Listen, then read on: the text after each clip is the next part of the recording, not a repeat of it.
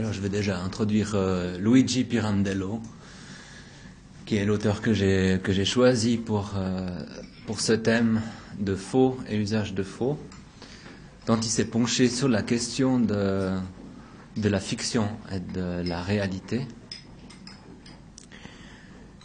Euh, ici est penché jusqu'à mettre en question le théâtre lui-même avec les six personnages en quête d'auteur d'une manière qui a bouleversé le, théâtre du XXe siècle, mais c'est un auteur du XIXe siècle, euh, quand même.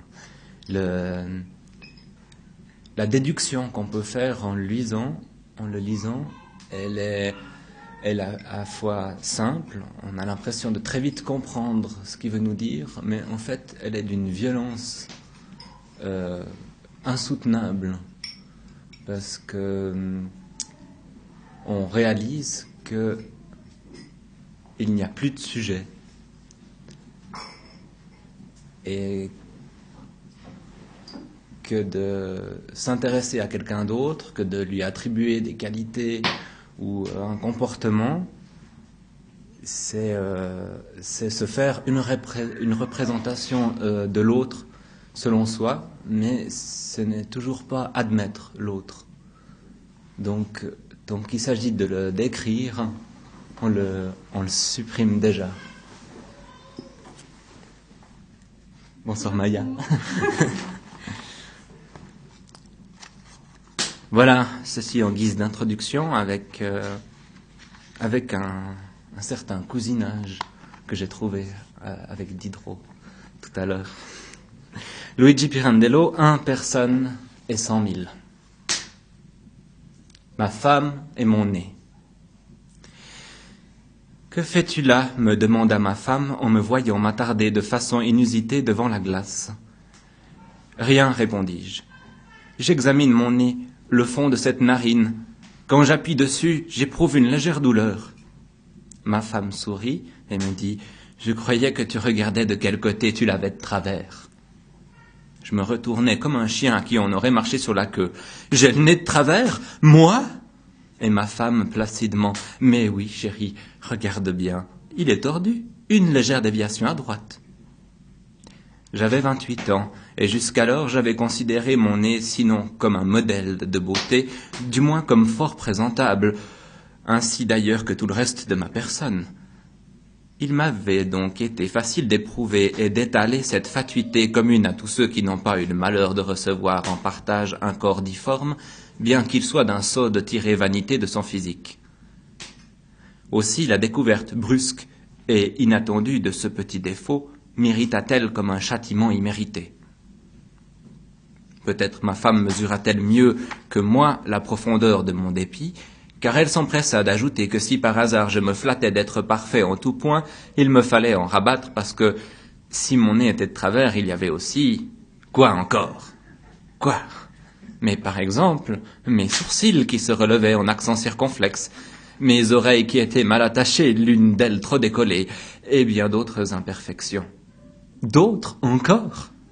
Mais oui encore, le petit doigt de la main, les jambes, pas précisément torse, non, mais la droite un peu plus arquée que l'autre, vers le genou, oh, très peu.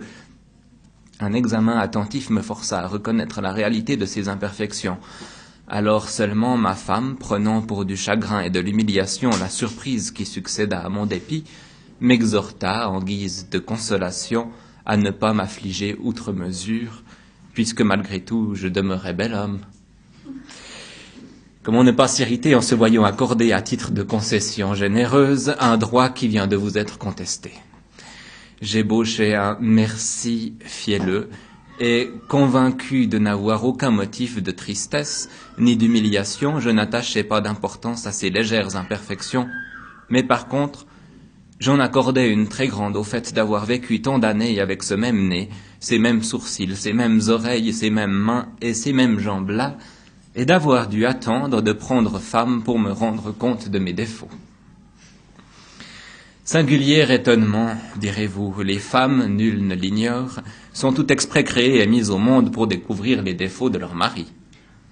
En effet, les femmes, je ne le conteste pas, Mais moi aussi, il faut bien l'avouer, j'avais déjà dès cette époque une tendance marquée à me perdre, pour un mot qu'on me disait, pour une mouche que je voyais voler, dans des abîmes de méditation et de pensée qui me foraient et me bouleversaient l'esprit en tous sens, par un travail analogue à celui de la taupe dans sa taupinière, sans que rien en parût à l'extérieur. On voit, m'objectez-vous, que vous aviez beaucoup de temps à perdre. Eh bien non, il n'a pas été perdu étant donné mon état d'âme. Au surplus, je ne nie pas mon oisiveté. J'étais riche. Deux amis fidèles, Sébastien Quantorzo et Stefano Firbo, géraient mes affaires depuis la mort de mon père, lequel n'avait jamais réussi, par la douceur ni par la violence, à me faire mener bien euh, à bien rien de ce que j'avais entrepris, sauf de me marier très jeune encore, peut-être avec l'espoir qu'au moins il me naîtrait un fils qui ne me ressemblerait pas tout à fait. Pauvre homme, je ne lui avais même pas donné cette satisfaction-là. Ce n'est pas, notons-le bien, que j'ai jamais refusé de suivre les voies vers lesquelles me poussait mon père. Je m'engageais dans toutes. Mais quant à y cheminer, je n'y cheminais point.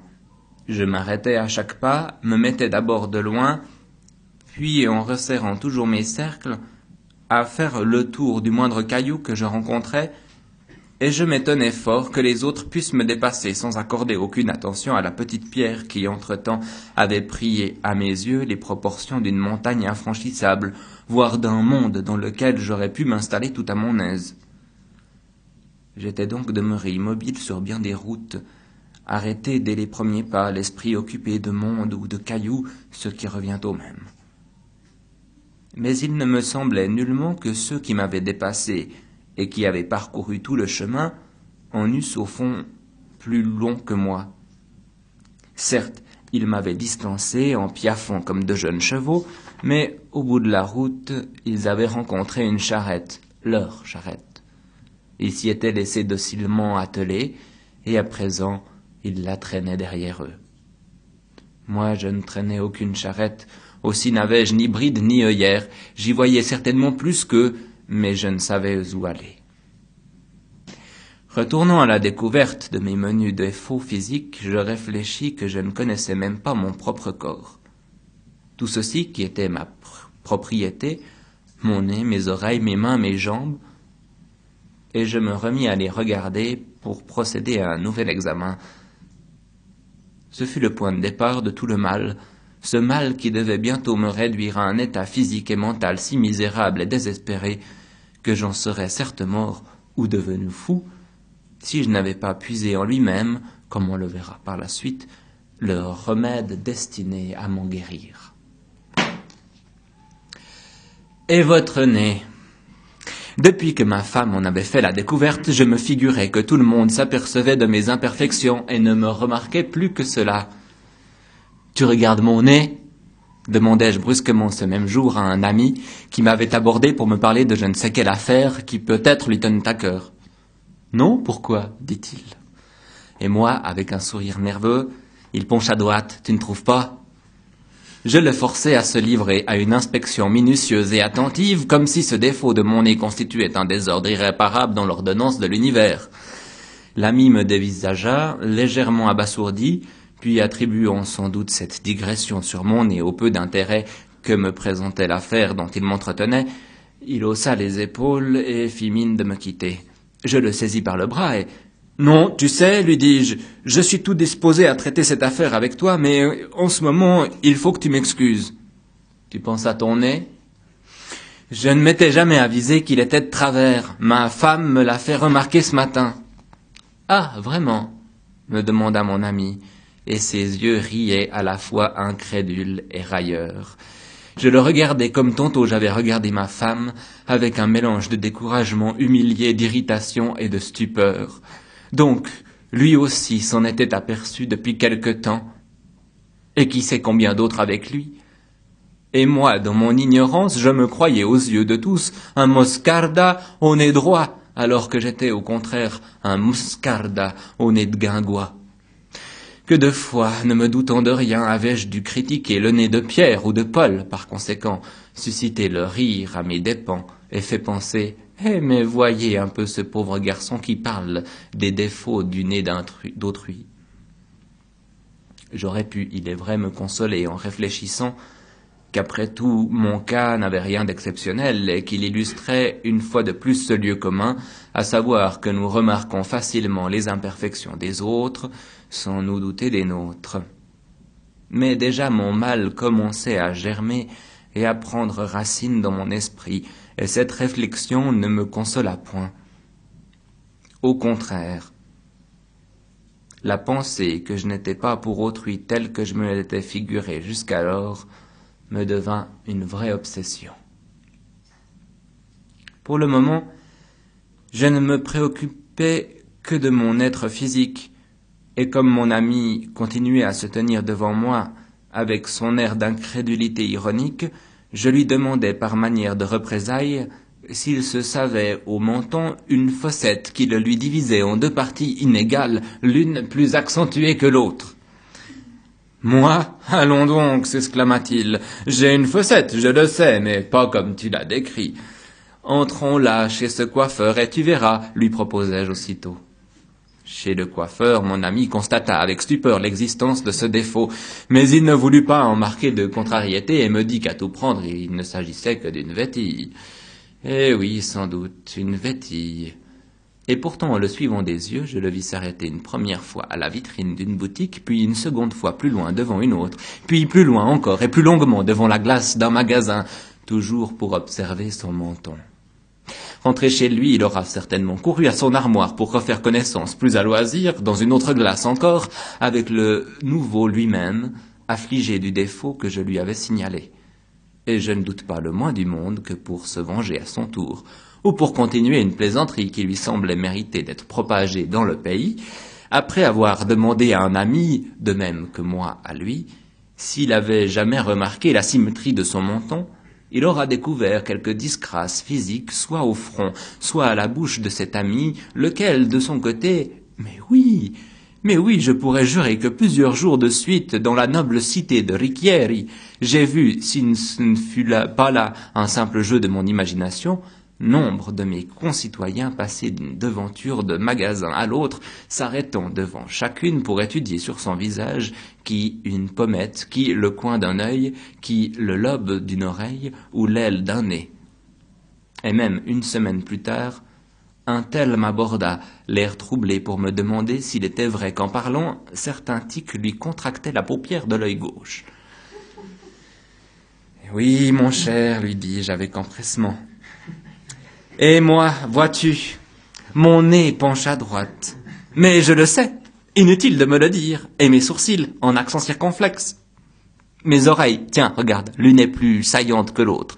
Et ici, mes mains, plates, hein, hein, et la jointure déformée de ce petit doigt, et les jambes, celle-ci, tu trouves qu'elle est pareille à l'autre? Mais je le sais, tu ne m'apprendras donc rien. Bonsoir. Je le plantai là et m'en fus, après quelques pas, je m'entendis rappeler. Psst Tranquillement, du doigt, il me faisait signe de me rapprocher. Il me demanda Pardon, ta mère a-t-elle eu d'autres fils après toi? Non, ni avant ni après, lui répondis-je. Fils unique. Pourquoi? Parce que, me dit-il, si ta mère avait eu un autre enfant, elle aurait certainement mis au monde un garçon. Tiens, qu'en sais-tu? Voilà, les femmes du peuple prétendent que lorsqu'un nouveau-né a sur la nuque comme toi une houppe de cheveux en forme de petite queue, cela indique que le prochain enfant sera un mâle. Je portais la main à ma nuque et demandais froidement en ricanant Ah, j'ai une, euh, comme tu dis. Et lui, Harikeri, mon cher, on appelle cet épi une petite queue. Oui, mais ce n'est rien, m'exclamai-je, je peux me la faire couper. Il fit un geste de dénégation, puis il dit Tu en conserverais toujours la marque, mon ami, même si tu la faisais raser. Et cette fois, ce fut lui qui me planta là. Belle manière d'être seul. À partir de ce jour, je désirais ardemment être seul, fût-ce une heure. À la vérité, plus qu'un désir, c'était un besoin, un besoin aigu, pressant, frénétique que la présence ou le voisinage de ma femme exaspérait jusqu'à la fureur.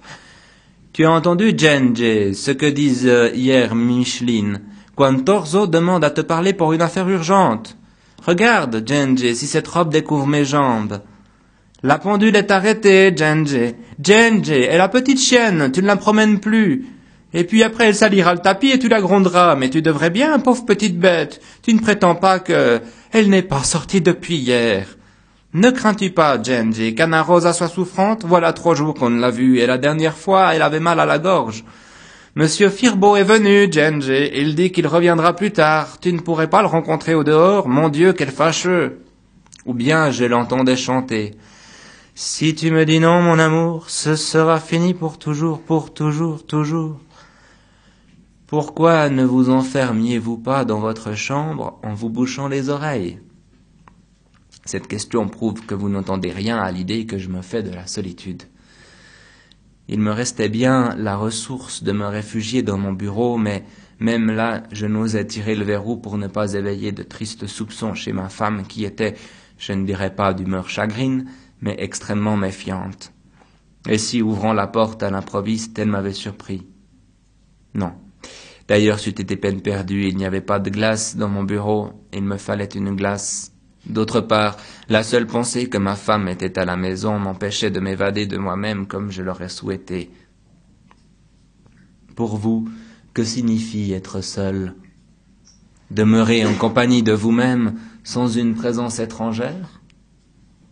Belle solitude en vérité, car alors dans votre mémoire s'ouvre une petite fenêtre à laquelle apparaît souriante, entre un pot d'œillet et un pot de jasmin, cette Titi de jadis qui tricotait une écharpe de laine rouge pareille à celle que porte au cou l'insupportable vieux monsieur Giacomino, à qui vous avez oublié, ah mon Dieu, de donner un mot de recommandation pour le président de la société de bienfaisance, un bien bon ami mais tellement ennuyeux, lui aussi, surtout quand il se met à rabâcher les facéties de son secrétaire particulier qui, hier, au fait non, quand donc, avant-hier, alors qu'il pleuvait et que la place ressemblait à un lac, avec le scintillement des gouttes d'eau dans les joyeuses éclaboussures de soleil, et sur le corso, Dieu, quel chaos, le bassin, le kiosque à journaux, le tramway qui changeait de voie en grinçant, implacablement au tournant, un chien qui s'enfuyait. Bref, vous avez échoué dans une salle de billard et vous êtes tombé précisément sur le secrétaire du président de la société de bienfaisance en personne, Oh, ces sourires qui remontaient les moustaches, poivre et sel, chaque fois que vous ratiez le coup, dans vos savants carambolages contre l'ami Charles, surnommé Pleine Lune. Et après, qu'est-il arrivé après en sortant de la salle de billard?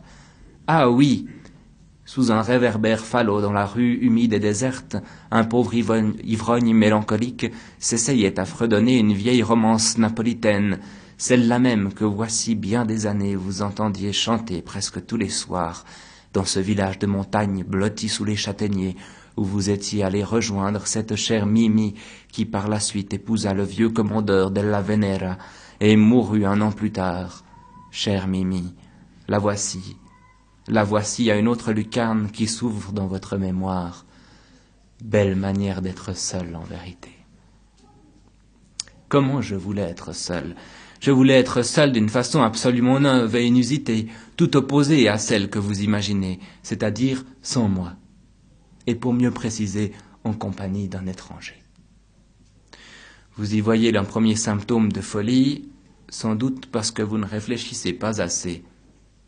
Peut-être la folie couvait-elle déjà en moi, je ne le conteste pas, mais je vous prie de croire que l'unique manière d'être seul est celle dont je vous parle. La solitude n'est jamais avec vous, elle existe toujours sans vous, et n'est possible qu'en présence d'un étranger. Peu importe le lieu ou la personne, pourvu qu'il vous ignore totalement et que vous les ignoriez totalement, afin que votre volonté et vos sentiments demeurent en suspens, se dissolvent dans une incertitude anxieuse et que votre personnalité cessant de s'affirmer, vous perdiez la conscience de vous-même. Il n'est de solitude véritable que dans un lieu animé d'une vie propre, où aucun chemin ne s'ouvre devant vous, où aucune voix ne résonne, et où par conséquent l'étranger, c'est vous. Voilà comment j'entendais être seul, sans moi. Je veux dire, sans ce moi que je connaissais déjà, ou que je croyais connaître. Seul avec certains étrangers, que je sentais obscurément ne plus pouvoir quitter, et qui était moi-même, l'étranger inséparable de moi. En ce temps-là, je n'en connaissais qu'un seul, et déjà cet un, ou plutôt le besoin que j'éprouvais de demeurer seul avec lui, de le mettre en face de moi, pour bien le connaître et pour m'entretenir un peu avec lui, suscitait en moi un trouble profond fait d'horreur et d'épouvante. Si je n'étais pas pour autrui celui que j'avais cru jusqu'ici être pour moi, qui donc étais-je? Au cours de ma vie, je n'avais jamais pensé à la courbe de mon nez, à la fonte grande ou petite, ou à la couleur de mes yeux, à l'étroitesse ou à la largeur de mon front, et ainsi de suite. C'était mon nez, c'était mes yeux, mon front, des choses inséparables de moi et auxquelles, adonné à mes affaires, absorbé par mes idées et livré à mes sentiments, je n'avais pas eu le loisir de songer. Mais à présent, je pensais, et les autres, les autres ne sont pas en moi pour eux, qui regardent du dehors, mes idées et mes sentiments sont pourvus d'un nez, mon nez. Et ils ont une paire d'yeux que je ne vois pas et qu'ils voient. Quel rapport existe-t-il entre mes idées et mon nez? Pour moi, je ne pense pas avec le nez et je ne prends pas garde à mon nez quand je pense. Mais les autres, qui ne peuvent voir mes idées en moi et qui du dehors voient mon nez. Pour les autres, la relation entre mes idées et mon nez est si intime que si celle-là, par exemple, était sérieuse, mais que celui-ci fût de forme comique, ils éclateraient de rire. Poursuivant mon raisonnement, je butais contre une nouvelle difficulté. C'est que je ne pouvais pas, en vivant, me représenter dans l'accomplissement des actes de ma propre vie, me voir comme me voyaient les autres, me placer en face de mon propre corps et le regarder vivre comme celui d'un étranger. Quand je me mettais devant une glace, il se produisait en moi comme un arrêt. Toute spontanéité s'abolissait, chacun de mes gestes me semblait factice ou emprunté. Impossible d'être son propre spectateur. J'en eus pour preuve l'impression qui m'assaillit en pleine rue quelques jours plus tard, alors que cheminant et devisant avec mon ami Stefano Firbo, il m'advint de me surprendre à l'improviste dans une glace que je n'avais pas encore remarquée. Cette impression ne dura qu'une seconde. Je me figeai aussitôt, ma spontanéité cessa, et je commençai à m'étudier. Je me fis l'effet d'un étranger qui passerait dans la rue en causant. Je m'arrêtai. Je devais être très pâle. Firbeau me demanda Qu'as-tu? Rien, dis-je. Et à part moi, saisi par un trouble étrange qui était en même temps de la répulsion, je pensais cette image entrevue dans un éclair était-elle vraiment la mienne propre? Suis-je vraiment ainsi, vu du dehors, lorsque, occupé à vivre, je ne pense pas à moi? Pour les autres, je suis cet étranger surpris dans la glace, celui-là, non le moi que je connais, mais celui-là que moi-même, au prime abord, je n'ai pas reconnu. Je suis cet étranger que je ne puis voir vivre qu'aux instants où ma pensée est en suspens un étranger que seuls les autres peuvent voir et connaître, moi pas.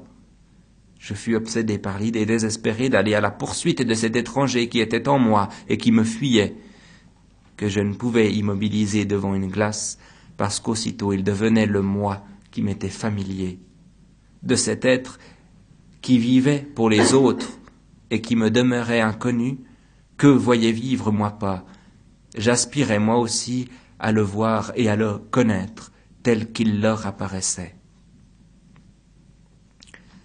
Je le répète, je croyais encore que cet étranger était un, un seul aux yeux de tous, de même que je me croyais un seul pour moi. Mais bientôt mon drame atroce se compliqua avec la découverte de cent mille moscardas que j'étais, non seulement pour les autres, mais pour moi tous portant ce nom unique de Moscarda, cruellement laid, tous habitant mon pauvre corps qui lui aussi était un, un et personne. Hélas, lorsque je le plaçais devant une glace et que je le regardais dans les yeux fixes et immobiles, abolissant en lui toute sensibilité et toute volonté, ce fut là le point de départ de mes incroyables folies.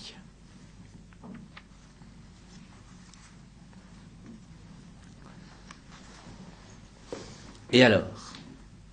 Alors, Voilà tout. Vous trouvez que c'est peu? Je vous soumettrai donc une première liste des réflexions destructrices et effrayantes conclusions résultant de l'innocent et fugitif plaisir qu'avait voulu s'offrir ma femme Dita en me faisant remarquer que mon nez penchait à droite. Primo, je n'étais pas pour les autres celui que j'avais cru jusqu'à présent être pour moi. Secondo, je ne pouvais pas me voir vivre. Tertio, ne pouvant me voir vivre, je demeurais étranger à moi-même, c'est-à-dire un que les autres pouvaient voir et connaître, chacun à sa façon, moi pas. Quatorzo, il m'était impossible de me mettre en face de cet étranger pour le voir et le connaître. Je pouvais me voir, mais non pas, mais non le voir lui. Mon corps, si je le considérais du dehors, était pour moi comme une apparition de rêve, une chose qui n'avait pas conscience de vivre et demeurait là attendant que quelqu'un s'en empare. Tout comme je prenais possession de ce corps pour être tour à tour tel que je me voulais et me sentais, de même un autre pouvait s'en emparer pour lui conférer une réalité à sa façon. Enfin, ce corps pris en soi était tantôt rien et tantôt personne, un souffle d'air pouvait le faire éternuer aujourd'hui et demain l'emporter. Conclusion. Pour le moment, c'est deux-ci. Primo, que je commençais à comprendre enfin pourquoi Dida, ma femme, m'appelait Genji. Secondo, que je me proposais de découvrir qui j'étais, tout au moins aux yeux de mes proches, les connaissances, comme on les appelle, et de me divertir à détruire rageusement le moi que j'étais pour eux.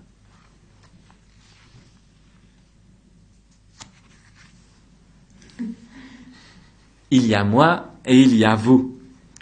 On peut m'objecter, mais comment ne t'est-il jamais venu à l'esprit, pauvre Moscarda, que tout comme toi, les autres aussi sont dans l'impossibilité de se voir vivre, et que si tu n'es pas pour autrui tel que tu t'es cru jusqu'ici, la réciproque est vraie?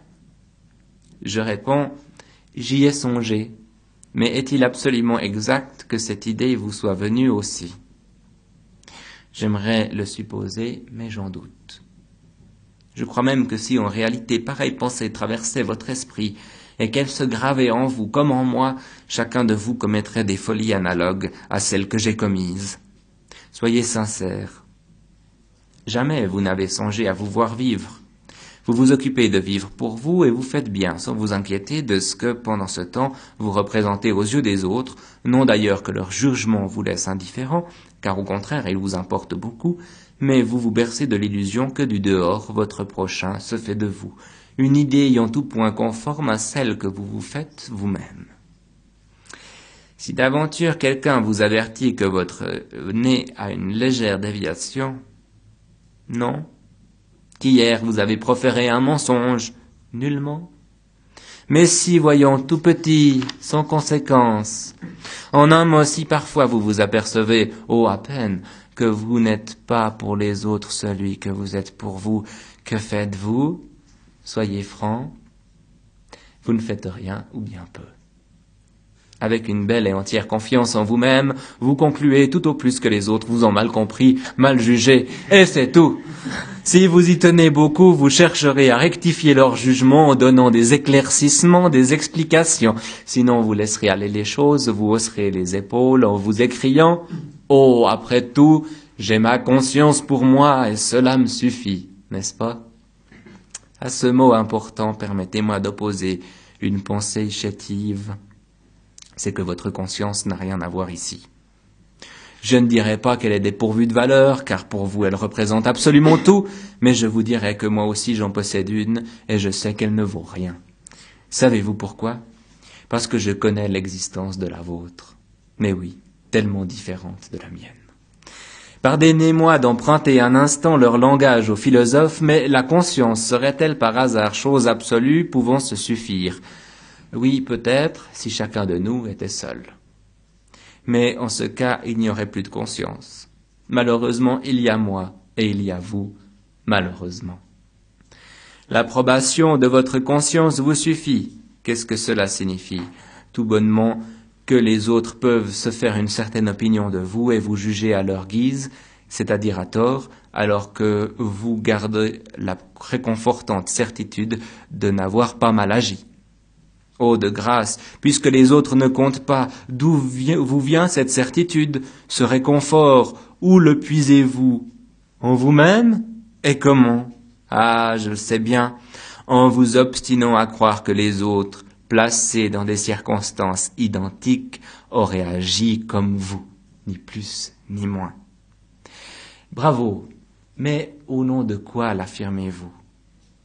Au nom de certains principes abstraits et généraux sur lesquels tout le monde peut tomber d'accord lorsqu'il s'agit de cas abstraits et généraux, cela coûte si peu. Non dans les cas concrets et particuliers qui se présentent dans la vie. Mais d'où vient néanmoins que les autres vous condamnent, vous désapprouvent ou même vous raillent? Il est clair qu'ils ne savent pas discerner ces principes généraux dans votre cas particulier, ni se reconnaître dans l'action que vous avez commise. À quoi vous sert donc votre conscience? À vous sentir seul? Par Dieu, non. La solitude vous épouvante. Et alors que faites-vous? Vous imaginez beaucoup de têtes, toutes pareilles à la vôtre, beaucoup de têtes qui sont aussi la vôtre, et sur qui, et qui sur un signe donné, mues par vous comme au moyen d'un fil invisible, vous disent oui, et non, non, et oui, à votre gré, et ceci vous procure du réconfort et de l'assurance. Votre conscience vous suffit. Ah, la bonne plaisanterie. Vous permettez? Je frappe à la porte de votre chambre. Restez, restez comme mon démon étendu sur votre chaise longue. Je m'assieds ici. Non Pourquoi? Ah, c'est le fauteuil dans lequel mourut il y a bien des années votre pauvre mère. Excusez-moi, je n'en aurais pas donné un sou tandis que vous ne le vendriez pas pour tout l'or du monde. Je crois bien. Pourtant celui qui le voit dans votre chambre si bien meublée se demande avec surprise, ne sachant pas comment vous pouvez le conserver là, tout vieux, déteint et déchiré. Voici vos chaises, et ceci est un guéridon, aussi guéridon qu'il est possible de l'être. Cela, c'est une fenêtre donnant sur le jardin, et là-bas, ces pins, ces cyprès. Je le sais. Oh, les heures délicieuses passées dans cette chambre qui vous semble tellement belle et d'où l'on aperçoit ce rideau de cyprès. Pourtant, c'est à cause d'elle que vous êtes brouillé avec l'ami qui autrefois vous faisait une visite presque quotidienne et qui à présent non seulement a cessé de venir, mais encore raconte partout que vous êtes fou, absolument fou d'habiter une maison pareille. Avec cette allée de cyprès, répète-t-il, plus de vingt, plus de vingt, on dirait un cimetière.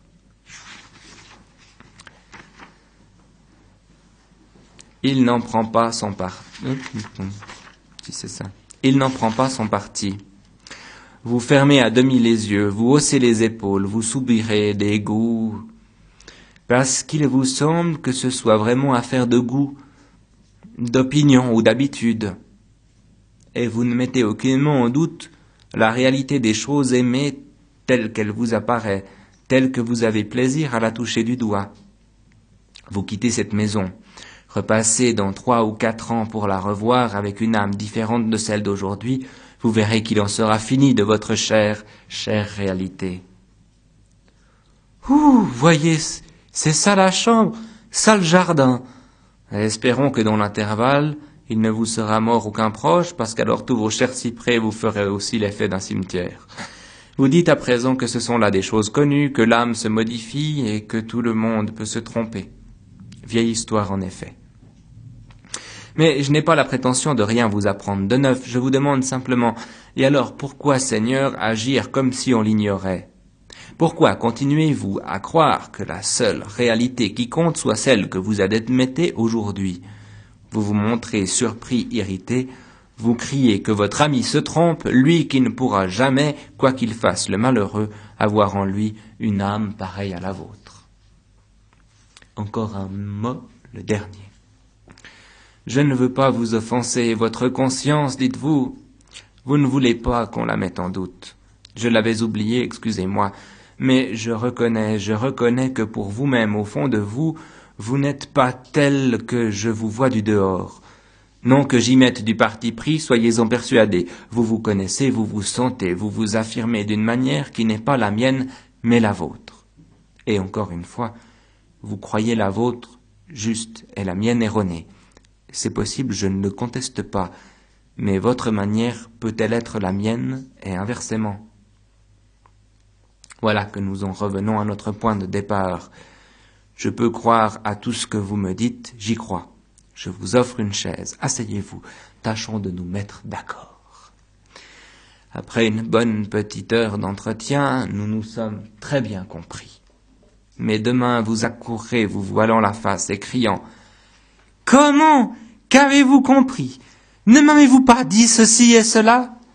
Ceci et cela, parfaitement, mais le malheur est que vous ne saurez jamais, pas plus que je ne pourrai vous le communiquer, comment j'interprète ce que vous me dites. Vous n'avez pourtant pas parlé hébreu, non? Vous et moi, nous sommes servis de la même langue, des mêmes mots. Mais est-ce notre faute, à vous et à moi, si les mots en eux-mêmes sont vides? Vides. En les prononçant, vous les emplissez du sens qu'ils ont pour vous, et moi, en les accueillant, je les remplis du sens que je leur donne.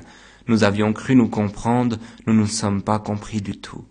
Vieille histoire, rengaine et je ne prétends rien vous apprendre de neuf, seulement je vous demanderai encore, mais alors pourquoi, mon Dieu, faire comme si on l'ignorait et me parler de vous? Pour que vous m'apparaissiez conforme à l'idée que vous vous faites de vous-même, et pour que je sois pour vous tel que je suis pour moi, il faudrait que je vous confère cette même réalité que vous vous conférez, et réciproquement. Et ce n'est pas possible Hélas. Quoi que vous fassiez, vous me donnerez toujours une réalité à votre façon, même en la croyant de bonne foi conforme à la mienne, cela se peut, je ne dis pas, plutôt ciel. Mais ce sera une façon à moi que je ne pourrai jamais connaître, connue de vous seulement, qui me voyez du dehors, donc une façon à moi selon vous, et non une façon à moi selon moi. Ah, s'il pouvait y avoir pour vous et pour moi et en dehors de nous euh, votre réalité maîtresse à vous et ma réalité maîtresse à moi, je veux dire intrinsèque et pareil, immuable, il n'y en a pas.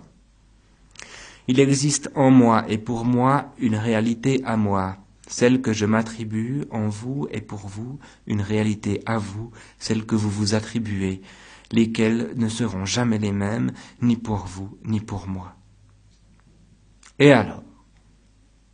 Alors, il faut vous consoler en songeant que la mienne n'est pas plus vraie que la vôtre et qu'elles ne dureront qu'un instant, la vôtre tout comme la mienne. La tête vous tourne un peu. Donc, donc, concluons. Donc j'en viens à ceci. Ne dites plus, ne dites jamais plus que l'approbation de votre conscience vous suffit quand vous avez commis telle action, hier, aujourd'hui, il y a une minute, et maintenant. Ah, maintenant, vous voilà prêt à admettre que vous auriez peut-être agi de façon différente. Et pourquoi Vous pâlissez? Peut-être reconnaissez-vous aussi à présent qu'il y a une minute, vous étiez un autre. Mais oui, pensez-y bien, une minute avant que ne se produise le fait qui vous occupe, vous étiez non seulement un autre, mais cent autres, cent mille autres. Il n'y a pas lieu d'en être surpris. Êtes-vous bien sûr que vous serez demain celui que vous affirmez être aujourd'hui? La vérité, c'est que ce sont là des interprétations.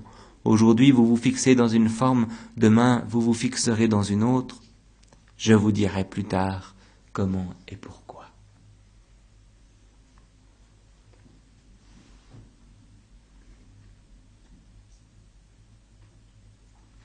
C'est l'heure.